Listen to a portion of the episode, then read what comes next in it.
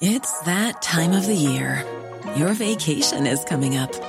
You can already hear the beach waves, feel the warm breeze, relax, and think about work. You really, really want it all to work out while you're away. Monday.com gives you and the team that peace of mind. When all work is on one platform and everyone's in sync, things just flow wherever you are. Tap the banner to go to Monday.com.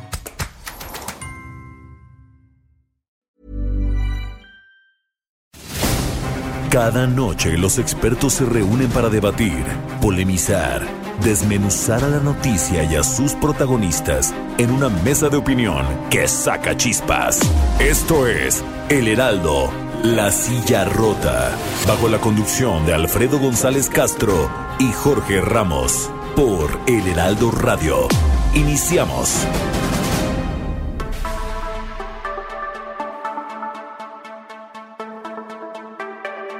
Buenas noches, bienvenidos, bienvenidas a esta mesa de opinión, el Heraldo de México, La Silla Rota. Transmitimos desde nuestras instalaciones en la Ciudad de México a través del 98.5 de su frecuencia modulada.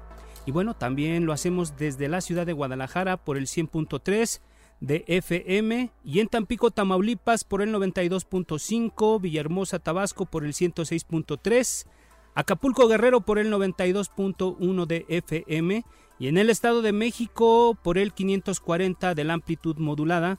Y sí, pues es una señal que nos permite llegar hasta Morelos y Tlaxcala y algunos municipios de Puebla, Hidalgo y Querétaro. También saludamos a todos los amigos que nos siguen en Tijuana, Baja California por el 1700 de la amplitud modulada y por el 91.7 de FM en McAllen y 93.5 también de la frecuencia modulada allá en Brosville, Texas.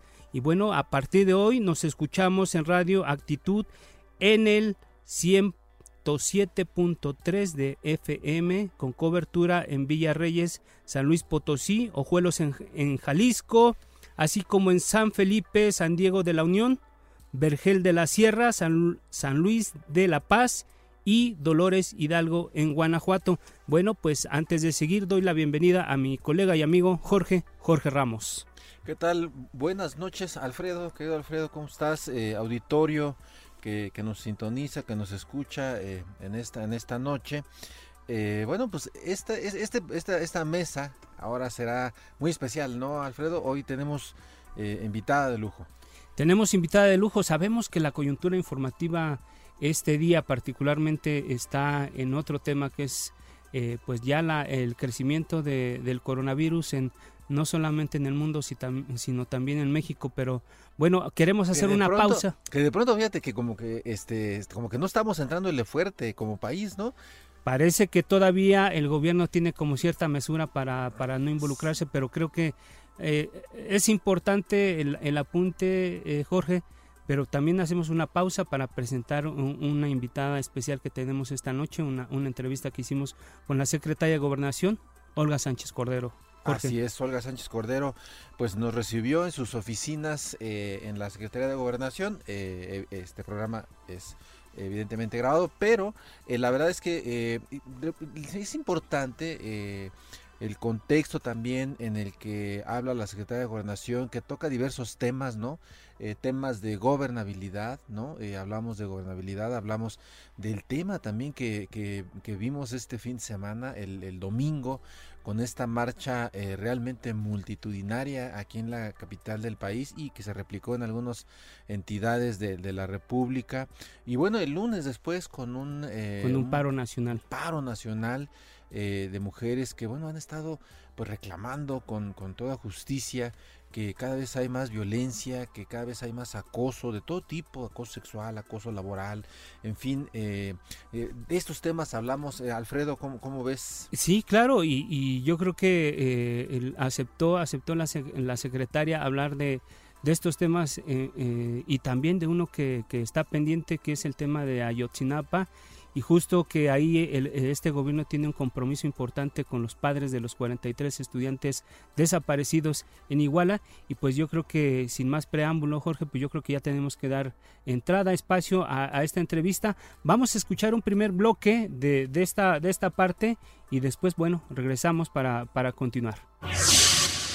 La nueva gobernabilidad que tiene la responsabilidad de, de impulsar desde una secretaría que fue rediseñada, achicada desde el punto de vista de muchos eh, actores y que seguramente eso le da a usted una tarea con un énfasis muy diferente de lo que había acostumbrado el país y particularmente tal vez eh, que nos explicara el enfoque de la gobernabilidad hacia la inseguridad que considera usted es uno de los mayores desafíos del país y del gobierno actual en este momento, ministra. Mira, sin duda por eso estoy en el gabinete de seguridad todos los días.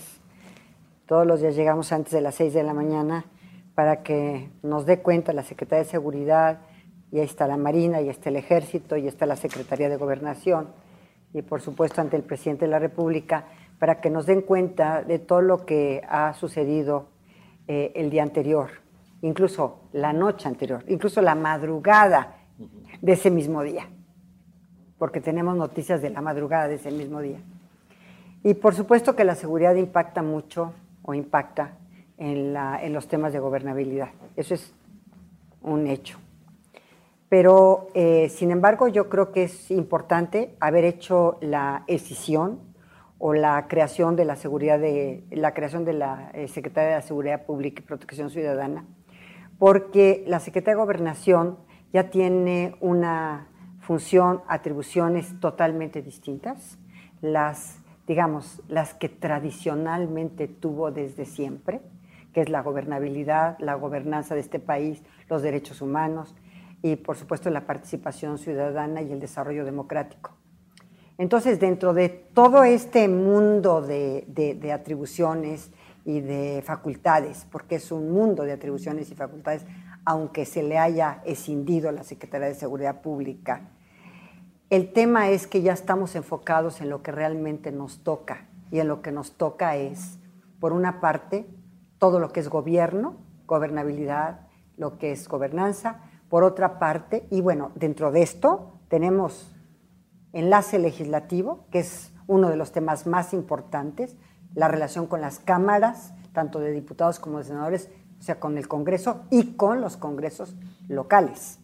Tenemos también, por otra parte, ahí mismo en la, en, la unidad de gobierno, tenemos, por ejemplo, radio, televisión, cinematografía, normatividad de medios, todo lo que son los medios de comunicación. Me preocupa particularmente cómo concilia, ministra, esa tarea con gobiernos locales tan pesados como los actuales. Y en el tema de justicia, esta nueva figura de los fiscales autónomos, tanto a nivel local como a nivel federal. Usted estuvo recientemente en una reunión con los fiscales de toda la República y nos dicen que salió un poco molesta. ¿Esto es cierto?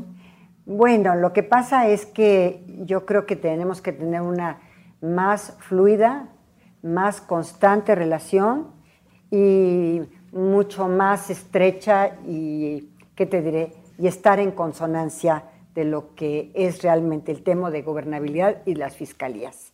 Sí, efectivamente, nosotros en la Subsecretaría de Derechos Humanos, que no en la Secretaría de Gobierno, en la Subsecretaría de Gobierno, porque ahí me faltó en la Subsecretaría de Gobierno algo muy importante, que es la relación con todos los gobiernos de los estados y con todos los municipios. Entonces, ese también es otro tema de gobierno y es, a ver, es tener la relación con todos los municipios de este país.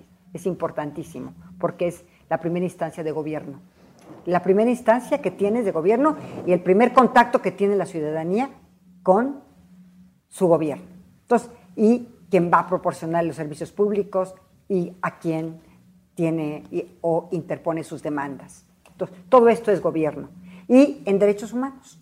Aquí en derechos humanos creamos esta unidad de fortalecimiento del sistema de justicia y concretamente también la consolidación del sistema penal acusatorio, porque todavía quedaban muchos cabos sueltos dentro de esta consolidación del sistema penal acusatorio. Ministerios públicos y fiscales sin ser capacitados todavía en este nuevo sistema penal acusatorio, policías ministeriales Eh, todo el sistema forense, por ejemplo, también que es importantísimo dentro de este sistema penal acusatorio, y también los abogados y defensores, realmente a los que se capacitó fue a los juzgadores. Entonces tú tenías un gran desbalance, porque entre todos estos actores del juicio y, del, y, de, y este nuevo proceso eh, penal, eh, en realidad lo que tienes es un juez muy capacitado, pero todos los demás actores sin capacitar o poco capacitados. Entonces por eso tienes un tema terriblemente complicado de, de puertas giratorias ¿sí? en los reclusorios. Entonces no armaste bien o no capacitaste bien o no estructuraste o consolidaste adecuadamente el sistema de justicia penal acusatorio. Y ese es el gran tema y el gran reto que también nosotros tenemos. Entonces, es la unidad eh, para fortalecimiento de tanto del sistema de procuración de justicia como del sistema de impartición de justicia, que por otro lado están también los jueces y los magistrados locales y desde luego el Poder Judicial Federal. Déjenos brincar otro tema, ministra, eh, que es inevitable, dada la cercanía de los eventos relacionados con las protestas de mujeres en el país.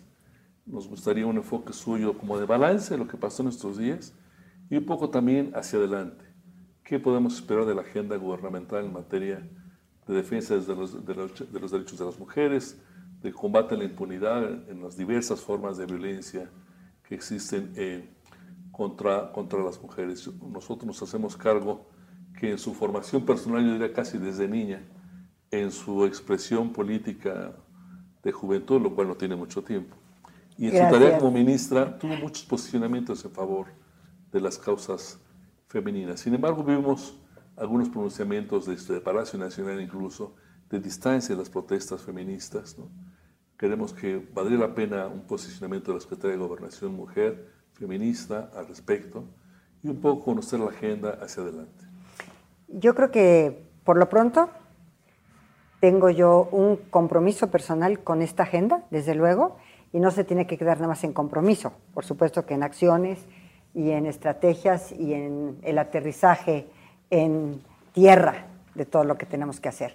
Pero también tengo un equipo que es un equipo de mujeres muy calificadas, con mucho prestigio, con una gran trayectoria, que me están ayudando y que están coordinando y, digamos, transversalmente estamos realizando todas estas acciones y todas estas estrategias que estamos aterrizando. Y esto lo tenemos en todos los órganos desconcentrados que tenemos en esta misma Secretaría, como precisamente ahorita estaba hace un momento con la titular de la Comisión Nacional de Erradicación y Prevención de Violencia, como con eh, el Consejo Nacional de Población en el tema de embarazo de niñas, y de adolescentes, que esa es una violencia terrible y que tenemos aquí uno de los primeros lugares. ¿sí? Y después también eh, de, de y mujeres, que aun cuando no está dentro de la Secretaría de Gobernación, pero tenemos una coordinación eh, espléndida con ellos, también Indesol, que tampoco está dentro de Gobernación, pero que este instituto tiene mucho que ver con todo lo que es los programas de atención a la violencia contra las mujeres. Y tenemos por otra parte CONAPRED, que es el Consejo Nacional para Prevenir la Discriminación, que también está una mujer que estuvo conmigo en la Suprema Corte, que es Mónica Maxice, que es espectacular y muy comprometida. Y también está SEAP, que es Mara Gómez, y Mara Gómez también estuvo conmigo en la Suprema Corte. Secretaria, perdón que la interrumpa, ¿esto significa un parteaguas? ¿Cambiará la política del gobierno a partir del movimiento del 8M y 9M? Ya lo teníamos contemplado, pero sí cambia. Es decir, hay un punto de inflexión. Hay un punto de inflexión eh, nos dimos cuenta de quiénes eran las chicas que estaban eh, manifestándose en su máxima libertad de expresión, la verdad, pero eran muchas universitarias, muchas preparatorianas, incluso de secundaria.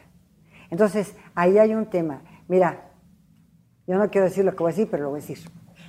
Yo en estos temas ya soy de dos generaciones anteriores ya las chicas que estuvieron en la marcha y sus madres, primero ellas, son de dos generaciones después y sus madres de una generación después que la mía.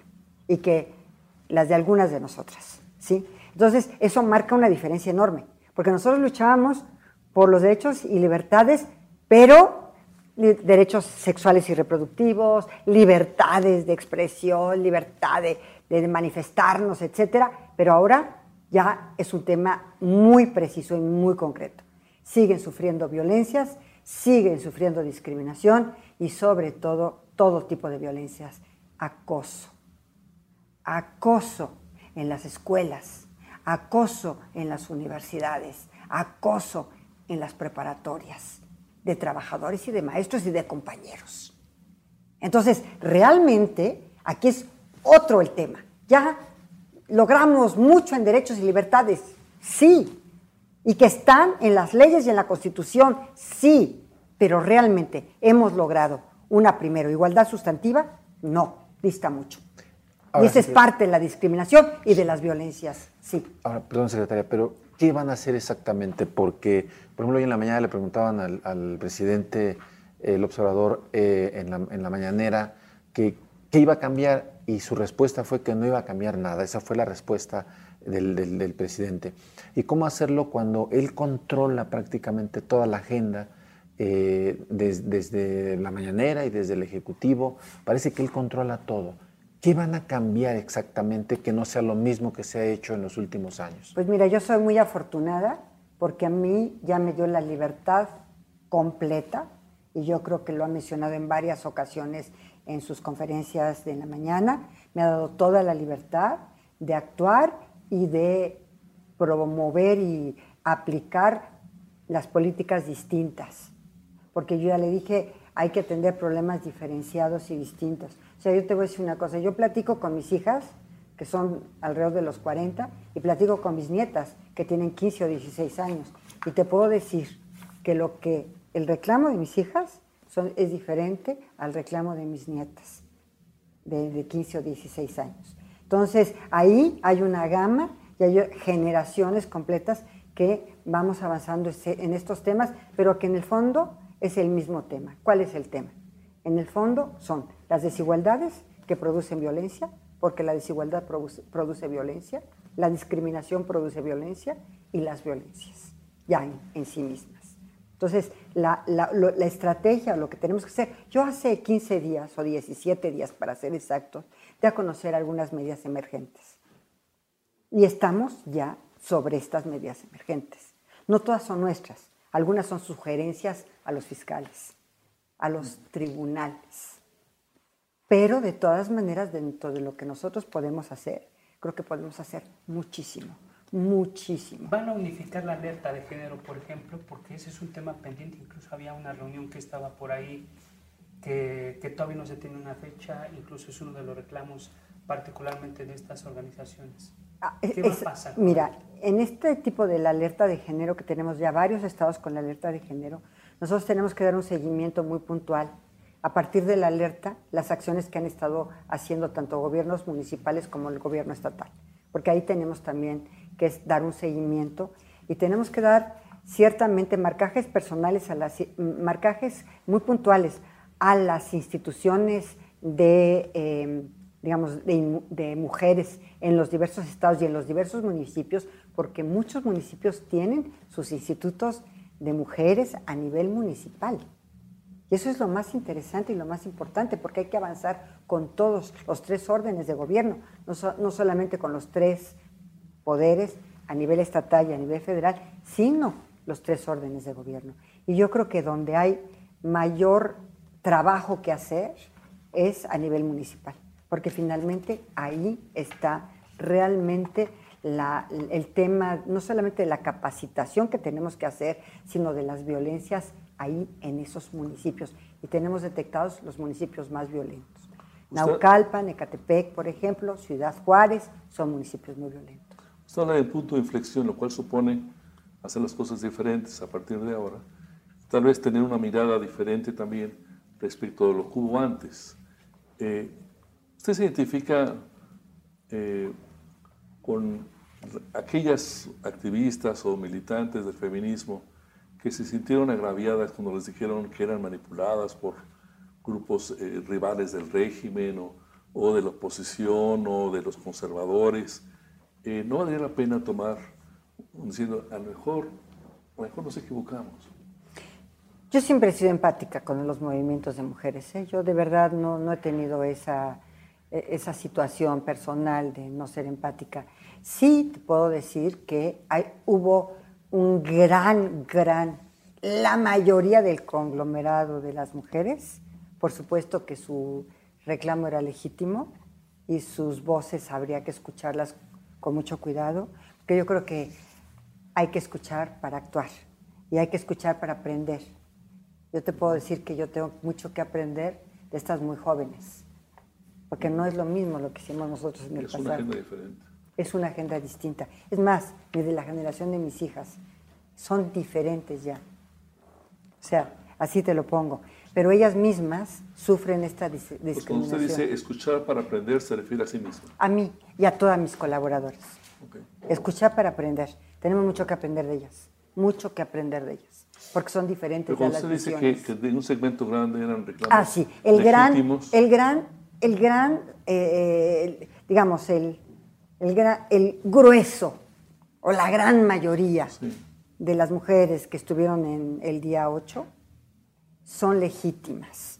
Fueron porque quisieron ir, Pero- pero no porque son expresiones. Pero hay algunas que sí, a ver, que sí se subieron a esta ola de feminismo y que nunca han sido feministas, pero que fue un oportunismo. Y sí, creo que son los mínimos, el mínimo grupo, pero sí hubo, definitivamente. pero eso no las descalifica. No, no las descalifica.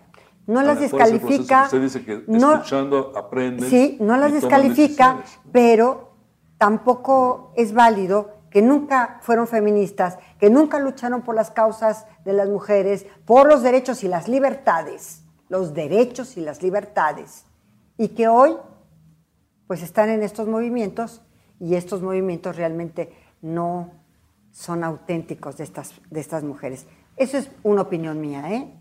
Yo les- Una, una opinión, como Sí. tú puedes tener otra, Pero- muy pequeños grupos, Pero ¿eh? no cree usted que muchas Muy que- pequeños grupos. que- ¿No cree usted que muchas que sí han participado o que tienen incluso motivos personales para sentirse agraviadas eh, eh, fueron doblemente lastimadas por pronunciamientos desde el gobierno de que todo el movimiento estaba infectado? No, no, por no, no, no, no, no, todo el movimiento de ninguna manera. Y te voy a decir algo, yo soy la primera, pues si yo tuve ahí a mis sobrinas, algunas nietas que estuvieron ahí, pues digo, no, por supuesto que no, esto es legítimo. Y, su, y su reclamo es absolutamente legítimo y lo tenemos que conocer y aprender y saber cómo atender estos problemas. Yo te puedo decir que las universitarias, por ejemplo, tenían un reclamo legítimo de acosos, tanto de maestros como de, de- de- de profesores y de trabajadores. Por supuesto que lo tenían.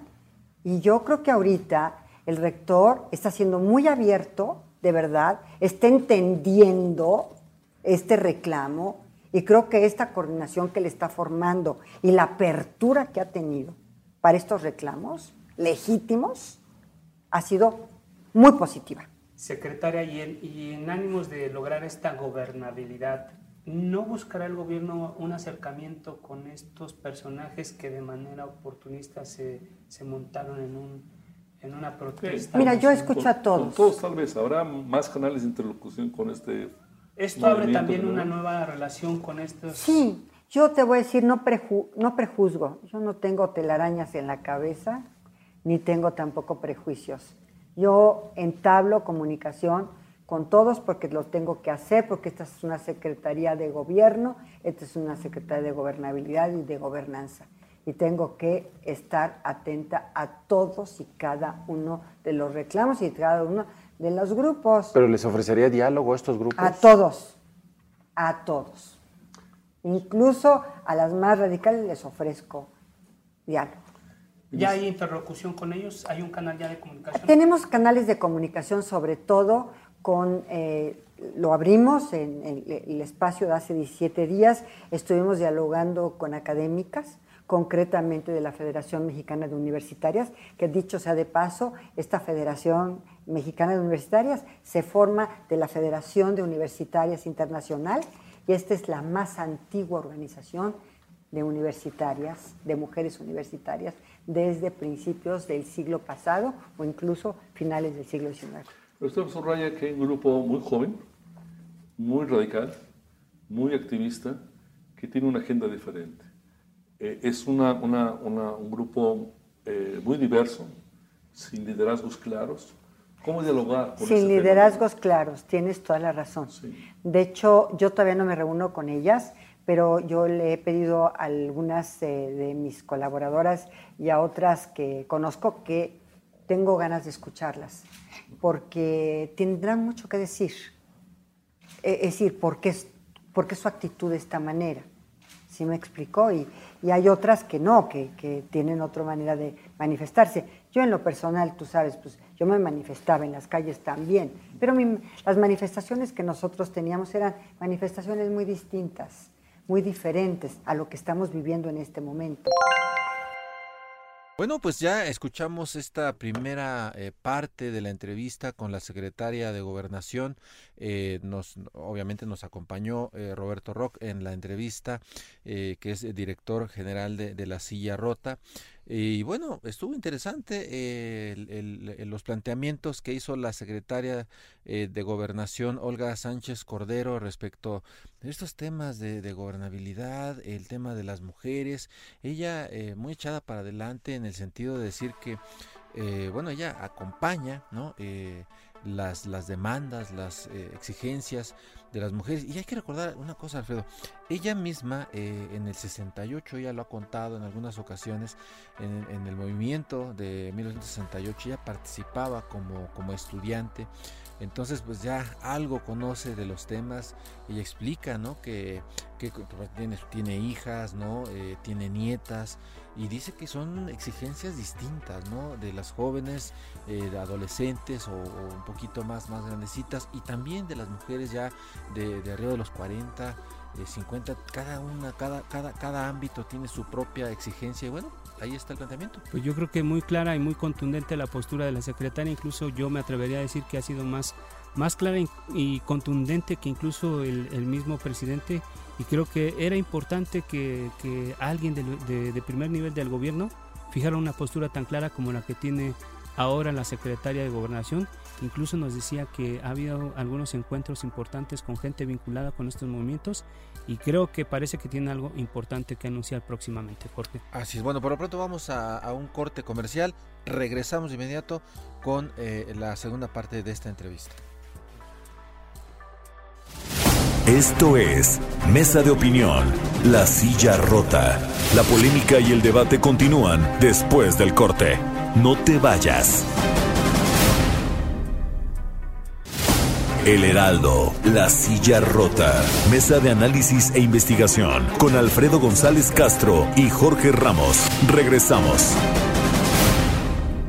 Bueno, pues ya estamos de regreso, Jorge, para para revisar estos, estos temas de, de, la, de, la, entrevista que tuvimos con la secretaria. Y creo que es muy importante eh, dos, dos, planteamientos que ella hacen, que incluso se ha comentado a nivel sobre todo de, columnas de opinión, de comentarios, eh, la, la, eventual salida de, la secretaria del gabinete presidencial ese es uno y bueno, pues ya no ya la escuchamos y, la otra parte es importante también la, postura que ha asumido el gobierno en torno a lo que comentábamos hace rato es el caso de los de los estudiantes desaparecidos en Iguala, Jorge.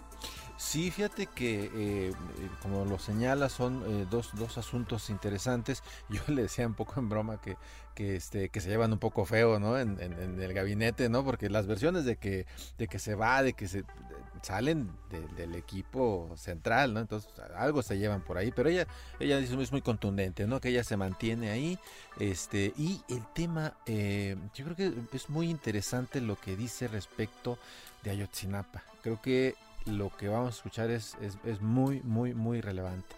Pues como nosotros decimos en, en el argot, en, en, la jerga periodística, creo que por ahí viene la nota, ¿no? En realidad la nota que incluso ya adelantamos tanto en la silla rota como en el Heraldo de México eh, a lo largo de este día, es ya, ya dimos un avance y creo que el tema es que lo que nos dijo la, la secretaria es que efectivamente hay nuevos hallazgos, en este caso, que es el de que ha sido muy sensible, incluso la frase que, en su momento acuñó el tristemente célebre procurador Jesús Murillo Caram, su verdad histórica, creo que ahora en la cuarta transformación lo que están buscando es tirar esta verdad histórica. Y lo más sorprendente, lo más revelador es que hay nuevos hallazgos, incluso hablan de restos humanos que encontraron no necesariamente en el lugar donde ocurrieron los hechos donde levantaron a estos muchachos. Y creo y, esos esos esos restos humanos están siendo analizados ya por por especialistas que se los llevaron a, a Innsbruck, que es el grupo eh, especial que tuvo las investigaciones de este caso, y lo que ellos esperan es que se confirmen estas hipótesis de que hubo hay, este, hay nuevos elementos que le van a dar un, un giro importante a la investigación y sobre todo a la, a la, a la verdad histórica de, de Jesús Murillo Caram y entonces Enrique Peña Nieto, Jorge. Fíjate que eh, estos, estos temas que yo creo que eh, tardará, no sé, algunas semanas o quizá meses en darlos a conocer. Dice que se ha atrasado un poco porque eh, justamente lo que mencionabas, han encontrado nuevas restos que están revisando en Innsbruck eh, y esto, aunque les han prometido que les iban a traer eh, resultados eh, pronto, se les ha venido retrasando, pero yo creo que no tarda mucho en dar, en dar este, pues este, este nuevo giro, ¿no? Que, se plantea a este delicado asunto que, marcó, sin, sin, duda alguna, el, sexenio de Enrique Peña Nieto. Y otro elemento adicional de, de, estas, de esta entrevista es que es probable que la gente que está hoy en prisión acusada por algún vínculo con estos hechos pueda salir libre y gente que está libre, eh, que tuvo que ver eh, directa o indirectamente con este caso, pudiera ser investigada próximamente. Sí, y, ella lo dice, ya lo escucharemos, dice que no serán tapaderas. Escuchemos. Como secretaria de Gobernación, como colaboradora del presidente López Obrador, eh, usted intentó en algún momento decirle, presidente, no todas son sus adversarias. Presidente, esto no es contra usted. Lo hemos platicado, lo hemos platicado. Cuando yo dije, oye Roberto, ahora sí que qué bueno que me dices, esto no es contra usted. Porque cuando yo dije, esto no es contra el gobierno ni el presidente, bueno, me fue como en feria. ¿Eh? Pero efectivamente, cuando se convocó, cuando se convocó a la marcha, se, dijo en varios videos, que tú los conoces y que están en las redes y que están en la prensa, que no era un movimiento contra el gobierno y que no era un movimiento contra el presidente, que era un movimiento contra las violencias. Y ahí están los videos de todas las convocantes. Entonces, cuando yo digo no es un movimiento contra el gobierno, pues es que yo retomo lo que estas mujeres habían convocado. Ustedes son las personas mejor informadas del país tuvo el reporte de que en las marchas en todo el país hubiera de manera relevante manifestaciones, banderas, carteles en contra del presidente López Obrador? Pues, a ver, la mayor parte de las mujeres, o la gran mayoría, todas traían cartulinas contra la violencia que sufrían. No contra el presidente. No contra el presidente. Alguna, pero pues, ¿verdad? Sí.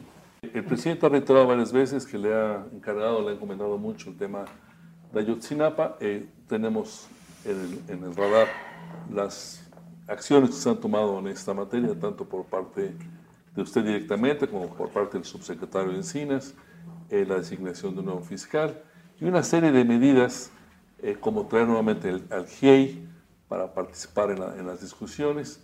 la pregunta concreta sería, ¿vamos encaminándonos como país y usted como cabeza de un equipo de trabajo hacia una narrativa diferente, lo que se ha conocido diferente de lo que pasó en Iguala esa noche de septiembre de 2014? La respuesta categórica es sí.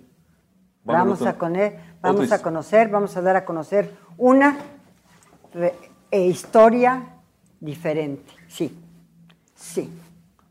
O sea, ¿van a acabar con la verdad histórica? La verdad histórica. Pues básicamente vamos a sacar lo que todas nuestras investigaciones, nuestros cruces de información, nuestros cruces de declaraciones, porque no tienes idea cómo tenemos diversidad en todas las declaraciones de la gente que ha sido privada de su libertad, la gente que ya salió absuelta por tortura. Son muchos, casi 50.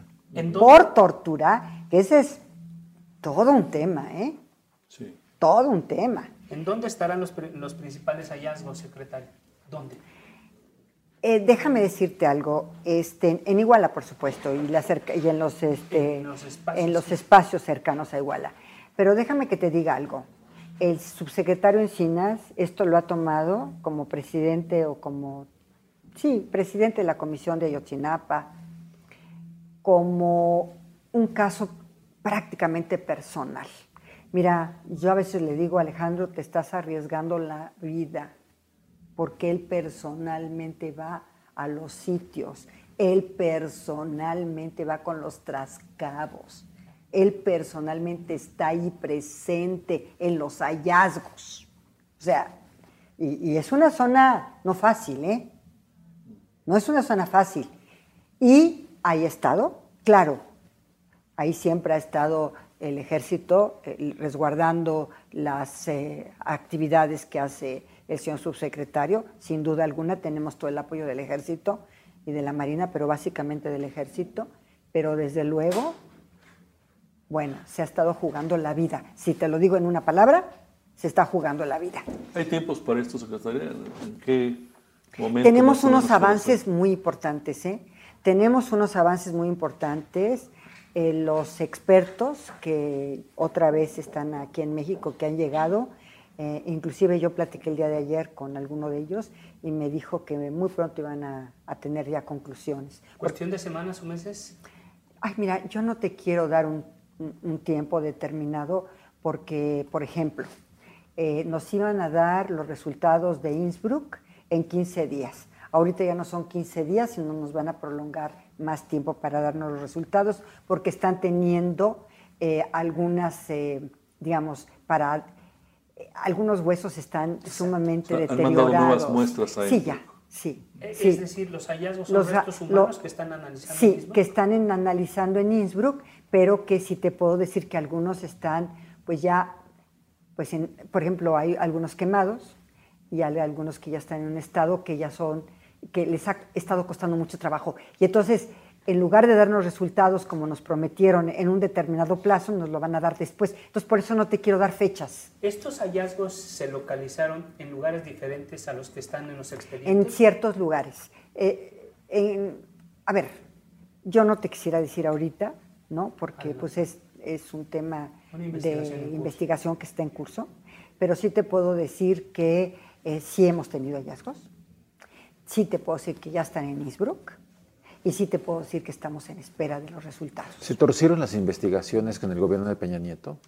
Pues estamos haciendo, tenemos muchas líneas de investigación, muchas líneas de investigación eh, que son, han sido diferentes. Yo te puedo decir algo, ¿eh? y te lo digo así con toda la apertura. ¿Las Yo manipularon? en lo, yo en lo personal, yo en lo personal, he estado en el altiplano, yo como secretaria de Gobernación y Alejandro, los dos hemos ido al altiplano y hemos ido a entrevistarnos con gente que en este momento está privada de su libertad. En ese sentido, la gente que en este momento está privada de su libertad, con las nuevas investigaciones podría quedar libre y habría otros que podrían ser encarcelados. podría, podría darse el caso, podría darse el caso que sí pudieran probar su inocencia algunos que en este momento están privados de la libertad y podría darse el caso que otros que en este momento no están privados de su libertad pudiera abrirse investigaciones eh, al respecto.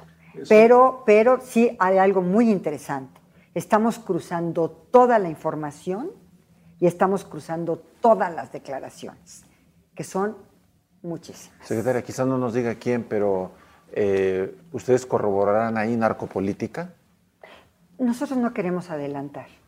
Yo creo que este es un evento que ha lastimado mucho a nuestro país, es una deuda del Estado mexicano. Y lo que dijo el señor ministro presidente en la reunión que tuvimos con el fiscal y con el ministro presidente, dijo lo siguiente, yo estoy aquí porque es un asunto del Estado mexicano. No es un asunto del Ejecutivo, no es un asunto del fiscal, no es un asunto del Poder Judicial, lo dijo así. Este es un asunto de Estado y del Estado mexicano. que tiene que dar una respuesta. a ¿Dónde están?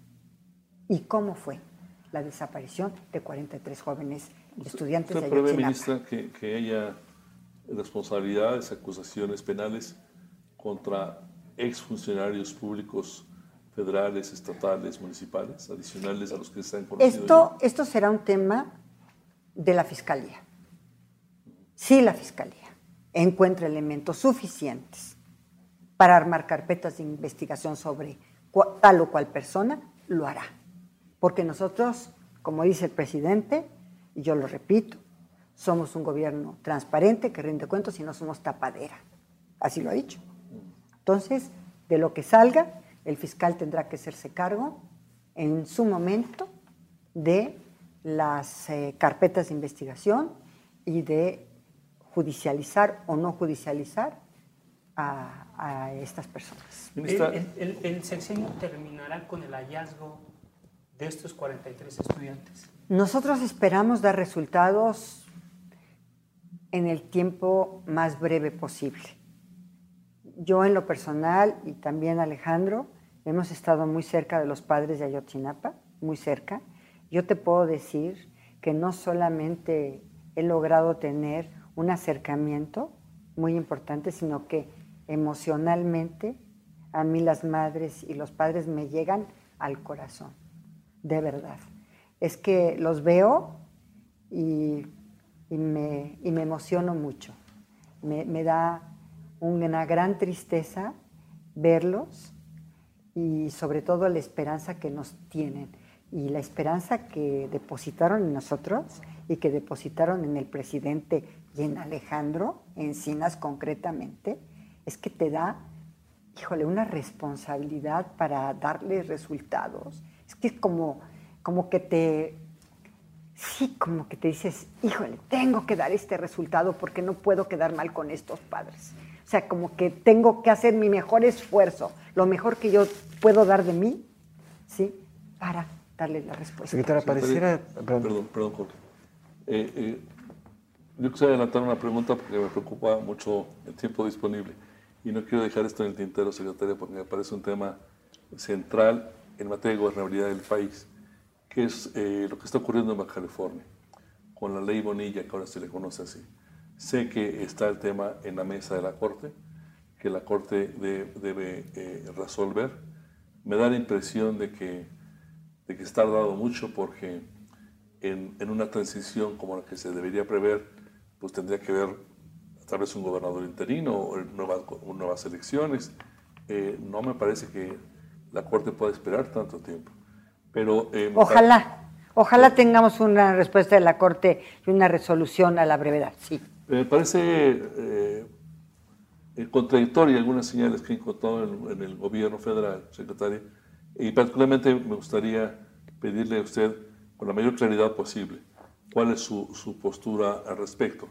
Porque después de esta visita que hizo usted el día de la toma de posición, surgieron varias especulaciones sobre si usted eh, se inclinaba o no a favor de, de ampliar el periodo de gobierno del gobernador Bonilla. Mira, yo quiero decirte claramente y en qué contexto se dio este video. El gobernador no estaba presente, estábamos nada más eh, su equipo de colaboradores, por cierto, su consejero jurídico y su secretario de gobierno. Y empezamos a pelotear ideas de, la, de quién estaba legitimado para acudir a la Suprema Corte, de todos los, eh, digamos, los que pudieran actuar y pudieran llevar el asunto a la Suprema Corte.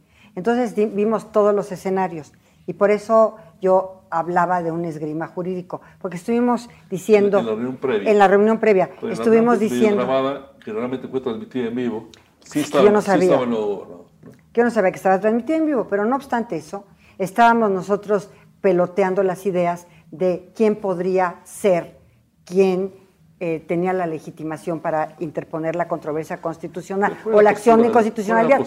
Y yo, yo siempre dije, siempre dije, pero por supuesto, que era un tema de legalidad y que era legal porque había sido, digamos, aprobado por un Congreso con las atribuciones y facultades que tenía. Entonces es legal. Ahora, lo que estaba en juego lo que estaba en entredicho era su constitucionalidad, que son dos planos distintos. Uno es legalidad y otro es constitucionalidad. Y dentro de la constitucionalidad yo opinaba que si había legitimación para acudir a la Suprema Corte, en mi opinión muy personal como ministra, en mi opinión, yo creía que no era constitucional. Por una razón, por el principio de certeza jurídica. Cuando tú votaste por una persona con una certeza jurídica determinada, entonces ahí tienes un tema de constitucionalidad. Legalidad no, porque legalidad fue aprobado, emitido por un Congreso facultado para hacerlo. Y por un órgano electoral. Y por un órgano electoral. Usted eh, preserva la postura de que no cree que sea constitucional. Yo no, porque, porque para mí, para mí, eh, violenta el principio de certeza. Y lo dije y lo he dicho en todos los tonos. Secretaria, a lo mejor es un mal ejemplo, pero en el sexenio de Salinas, por ejemplo, eh, por lo menos 16 o 17 gobernadores, si no mal recuerdo, salieron por cuerdas, porque pues, no estaban bien con el gobierno federal, en fin, acaban tirándolos. Eh, después con, Fox eh, se crea la, la CONAGO, como para hacerle contrapeso al, al Ejecutivo, y ahora estamos en un nuevo gobierno en donde pareciera que ni lo uno ni lo otro como que le tienen miedo para actuar con los gobernadores.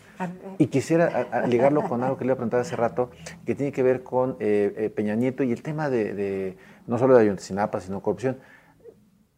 ¿De veras no tienen ganas de hacerle nada al presidente Peña Nieto? A ver, déjame decírtelo con todas sus letras. Primero, efectivamente, no sé cuántos gobernadores de los diversos estados renunciaron, entre comillas, con en el sexenio del presidente Carlos Salinas de Gortari. ¿Y sabes a través de qué? Aquí, en esta secretaría, venían para su renuncia. ¿Ya no vienen aquí? Vienen, pero vienen para que nosotros podamos apoyarlos y ayudarlos a resolver algunos de sus temas. ¿Sí? Y vienen en una relación totalmente distinta. Porque nosotros respetamos el federalismo. Y al respetar el federalismo, respetamos el Estado de Derecho. Ese es un gran tema y un gran cambio, ¿eh? Podríamos tener una conversación exclusivamente sobre eso. Sobre gobernadores. Este, sobre federalismo y gobernabilidad. Algunos dirán que, avanza el país cuando se respetan estas reglas del juego. Algunos dirán que echan de menos cuando gobernación tiraba gobernadores. ¿no? Y que bueno, el presidente. y el operador era, era gobernación. Era gobernación. Todavía con Peña Nieto eh, pasó que vino aquí el, gobernador de Veracruz, ¿no? Y luego salió a renunciar frente a, la, frente a la televisión, usted se acordará perfectamente. Me acuerdo perfecto. Pero eh, hay un gran debate y uno de ellos, de los promotores de este debate ha sido siempre Porfirio Muñoz Ledo, miembro ahora de, de la 4T, decir, poder no ha vaciado de poder. A ver. Si las instancias del poder público siguen pudiendo y es un debate internacional. Es un debate muy interesante, pero yo te puedo decir algo. Yo como respetuosísima de la Constitución, respetuosísima de la Constitución y de las competencias, de ninguna manera yo me prestaría a ser el instrumento, ni el instrumento, ni menos la que decidiera, imagínate, sobre la renuncia de un gobernador. Por supuesto que esto no está ni siquiera en mi imaginario. ¿Eh? Pero es un respeto al federalismo y a las instancias de gobierno. No sé si se extraña o no, mi querido Roberto. A lo mejor sí se extraña, pero no vamos a caminar nunca por ese lado. Secretaria, se nos está acabando el tiempo y vamos a cerrar con una pregunta que tiene que ver si tenemos secretaria para rato. ¿Y qué hay de cierto con las tres supuestas renuncias que ha puesto sobre la mesa el presidente? A ver, ninguna renuncia he puesto. Quiero y deseo continuar en la Secretaría de Gobernación porque quiero seguir ayudándole al presidente y por supuesto quiero trabajar por mi país. Y yo creo que con eso te puedo decir todo. Ni voy a renunciar y el presidente me tiene una gran consideración, aprecio y respeto. Ahí está, Jorge. Allí está, eh, eh, Alfredo Auditorio, eh, todos los planteamientos interesantes de la secretaria de Gobernación, que la verdad es que no, le dio la vuelta a ninguno, este, y, ahí está para que también la gente pues se, formule su propio criterio ¿no? respecto de estos asuntos. Eh, fíjate, algo se me fue comentar eh, cuando le preguntamos qué, qué, pasaba con los gobernadores, ¿no? que dice que ella no va a hacer lo que antes se hacía, de que en su oficina se despedía o se ejecutaba. Se, hacían arreglos se hacían en lo oscurito. Para echar fuera a los gobernadores que no se portaban bien. Pero bueno, ahí están los planteamientos muy interesantes y ojalá haya sido del, del, del interés de, del auditorio. Sabemos que, que, hay temas de la agenda pública, la agenda noticiosa en, en, en, otro, en, otro, en otro ámbito, en el, sobre todo en el tema del coronavirus, pero invitamos a la gente que nos siga escuchando, que no se despegue de la radio, porque yo creo que lo que viene va a ser información muy importante, más allá de las noticias, tenemos la, la, obligación nosotros como medio estar informando a la gente de lo que pasa, Jorge. Y bueno, por, por lo pronto, este, este es el espacio, esta es la emisión de hoy de esta mesa de análisis, que ahora fue una mesa de entrevista, y pues ya nos vamos. Pues ya, nos vamos, eh, y, ya, bien lo dijiste, eh, que se informe la gente a través de los canales eh, oficiales, ¿no? Sobre este problema del coronavirus y que no se dejen llevar por, por rumores, por versiones que no, que no están confirmadas, sino que, que, tomen en cuenta las recomendaciones que se hacen y bueno, aquí están los espacios y, y pues nos despedimos, Alfredo. Bueno, pues buenas noches con todo y el coronavirus. Buenas noches y como siempre no se les olvide ser felices. La polémica por hoy ha terminado. Te espera el próximo jueves para que, junto con los expertos, analicemos la noticia y a sus protagonistas. Esto fue El Heraldo, la silla rota. Por El Heraldo Radio, con la H que sí suena. Hasta entonces.